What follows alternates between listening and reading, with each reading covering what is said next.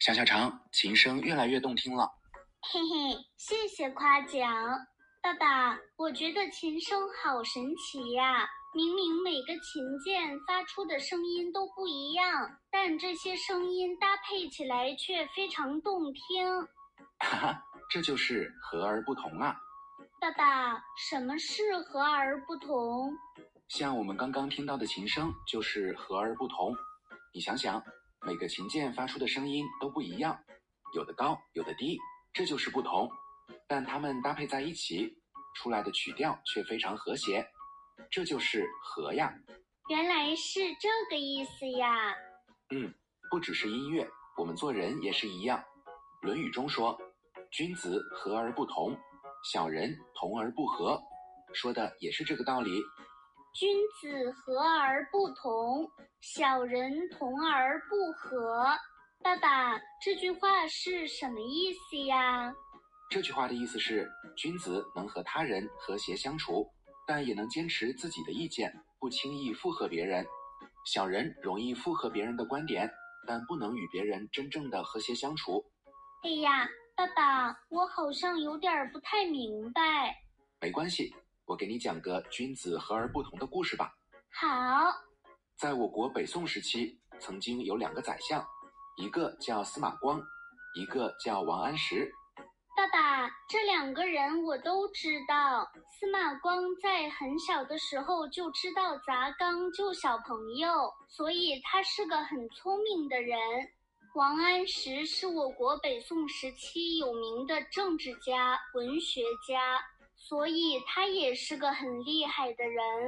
嗯，司马光和王安石两个人都很有成就，但是他们的政见不同，一个是保守派，一个是改革派，所以他们在政治上经常有分歧，宰相的位置也是轮流坐。有一次，司马光从宰相的宝座上被赶了下来，王安石做了宰相。这时，皇帝问王安石：“你对司马光怎么看呢？”王安石听后对皇帝说：“皇上，司马光是国之栋梁。”随后，王安石对司马光的人品、能力、文学造诣等方面都给了很高的评价。爸爸，王安石真是一个君子。虽然他和司马光的政见不同，但他并没有因为自己大权在握就说司马光的坏话。是啊，正是因为如此。司马光虽然失去了皇帝的信任，但是并没有因此陷入悲惨的境地。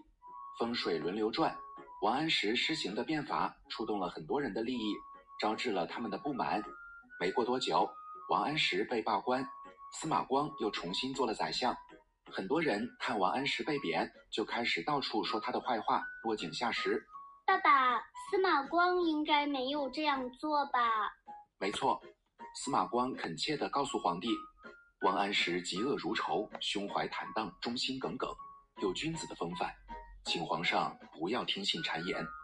皇帝听完司马光的话，对他大加赞赏，说司马光和王安石都是君子。爸爸，司马光和王安石确实都是君子，虽然他们的政见不同，但是他们能看到对方的优点，互相欣赏。嗯。这就是君子和而不同。虽然大家的观点不一样，但是他们有共同的愿望，让百姓幸福生活，所以他们能和谐相处，这非常可贵。小人同而不和的观点和这个正好相反。小人只是表面上附和别人，但这不是真正的和谐。像王安石落魄的时候，很多人附和别人说他的坏话，这就是同。但是这些人都只是为了自己的利益。他们之间并不和谐。嗯，我可不能这样。当别人提出观点时，我不会随意附和别人的观点，我会先自己仔细思考，既有自己的观点，又与别人和谐相处。好，我们都要做和而不同的君子。好了，再说说今天学的句子吧。君子和而不同，小人同而不和。小朋友，这句话你学会了吗？